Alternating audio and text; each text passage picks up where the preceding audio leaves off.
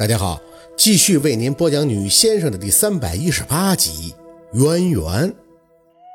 孙警官点了一下头，对廖大师说出的话还有几分微词：“啥叫尿裤子呀？那我的人你以为是白给的呀？那都是战斗在一线的，你放心吧，这个绝对不能出岔子。不过这个小薛先生不是说了吗？还有十二生肖啥的护阵是不？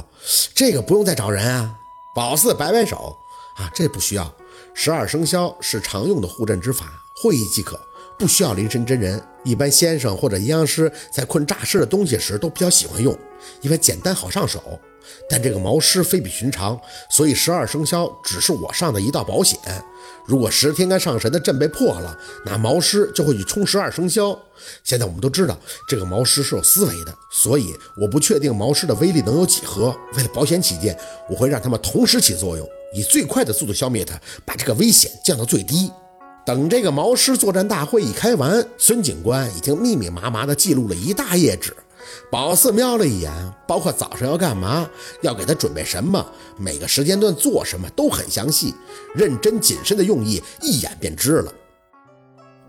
晚上临休息前，廖大师和宝四把墨斗线绑在没有玻璃的窗户树栏上，为的也是以防万一。一旦那个毛师下半夜因为眼睛全废了，心情不好，总是不能让他给痛快了。丫头啊，你之前在山下说那个毛师和你有什么渊源是吧？宝四愣了一下，嗯，有什么渊源？算是宿敌吧。忙活完了，宝四简单的收拾了一下东西，和廖大师上楼。就是这个毛师，我了解他，他肯定是白虎转世的。当时在山上一想明白这毛师和白虎的关系，宝四就心急火燎的和廖大师说了。回头想想这事儿还挺不好解释的。难不成还能跟廖大师说他其实什么白狐？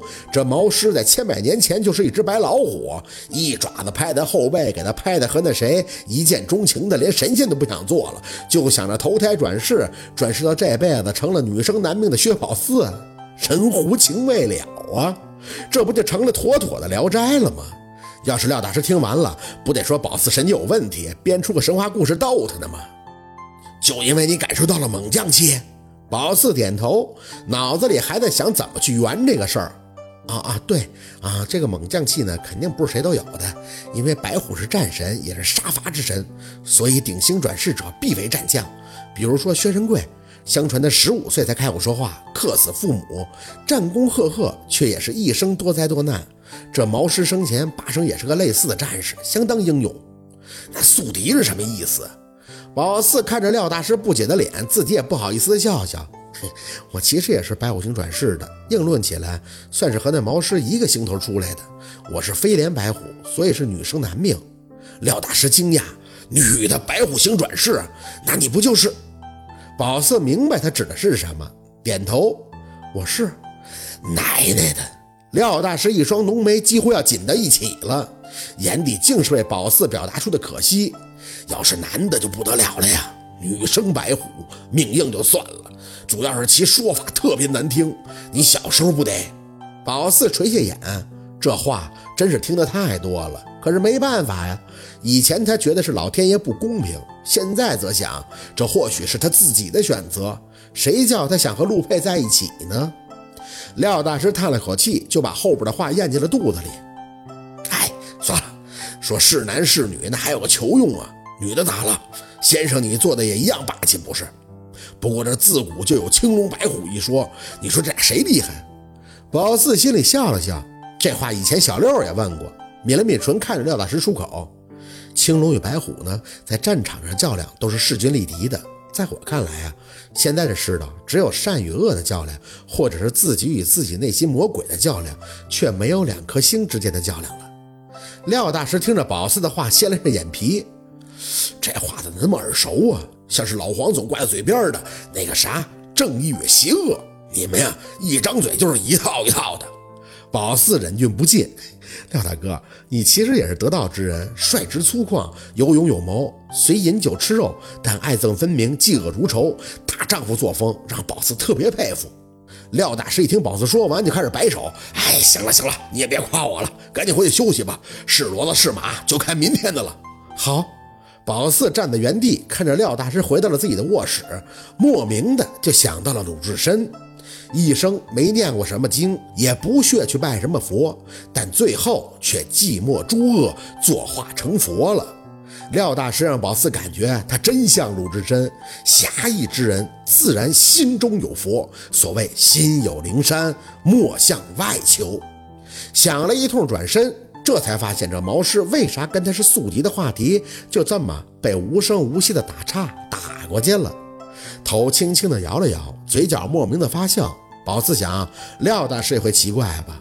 他这明明出道没多久，怎么会跟他在一起两次都碰到所谓的宿敌呢？一次是背箱，一次却又碰上了千百年前的老狮子白虎。这廖大师跟宝四的缘分还真是不浅呀。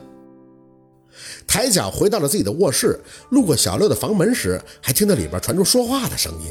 脚步一顿，宝四侧耳仔细的听了听。九姐，你倒是给我炸呀！俩王在你手里握着，等着下蛋呢。咋完了？我啷个出去？我还得损一道噻。地主放不了你呀！你炸完我出去。小六的话一完，就传出廖大师小徒弟的声音：“你俩别总通气了，玩赖呀！这不是？咱们这不就为了放松吗？在电脑上玩还可以打字呢。九姐，别合计了，快点。”有些发愣，哼，合着他们仨开完会就回来斗上地主了，这心真够大的。摇摇头，直接回屋，乐也放松就放松吧，总比大眼瞪小眼的就剩紧张了强。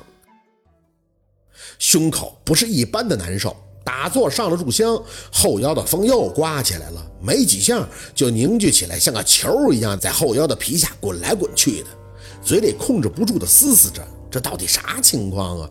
难不成这骨头被震完了以后变成什么风湿性疾病了？不太对劲儿了。一觉睡得很沉，睁眼就听到楼下传出了杂乱人声。随便洗了把脸下楼，这才发现客厅里多了好些张陌生的面孔，看样子都是之前一直躲在家里不敢出门的村里人，吵吵嚷嚷的给孙警官围在中间，逼着他给大家一个说法。宝四正纳闷要什么说法呢，就听到其中一个村民在扯着嗓子说昨天晚上广播喇叭的事儿，说吓得他的孩子哭了一整夜。另一个村民听完了，旁边接茬：“是啊，我还看到了呢，就在我墙头上，嗖一下就飞过去了。这东西你们到底什么时候才能给我解决呀？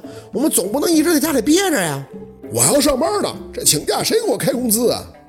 现在不光是挣钱的事儿了，主要这东西太吓人了，我们村里现在都没有安全感，大白天出门的心里都突突。”大家你一言我一语的争相发言，心里算是明白了，这村里边人是被毛尸事件刺激的忍无可忍了，而且还被封闭在村子里，他们都要疯了。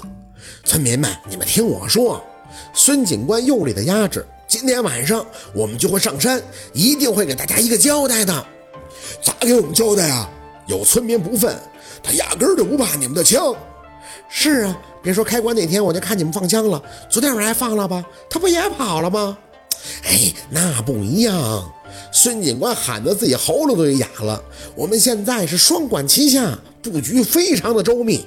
大家请放心，我们今天晚上一定会给那个毛师围剿，让大家的生活重归安宁。要是不行，那可怎么办呀？对呀，要是今天晚上围剿不了怎么办？我要出村儿，让我们离开这里。大家都要毛了，也不知道谁一扭头看到了宝四，嘴里还喊了一声：“大师还在，大师啊，帮帮我们呀！”宝四看这帮扑过来的村民，还懵了一下，自己没名气，一回头才发现啊，原来是廖大师在他身后呢，人家是奔着廖大师来的。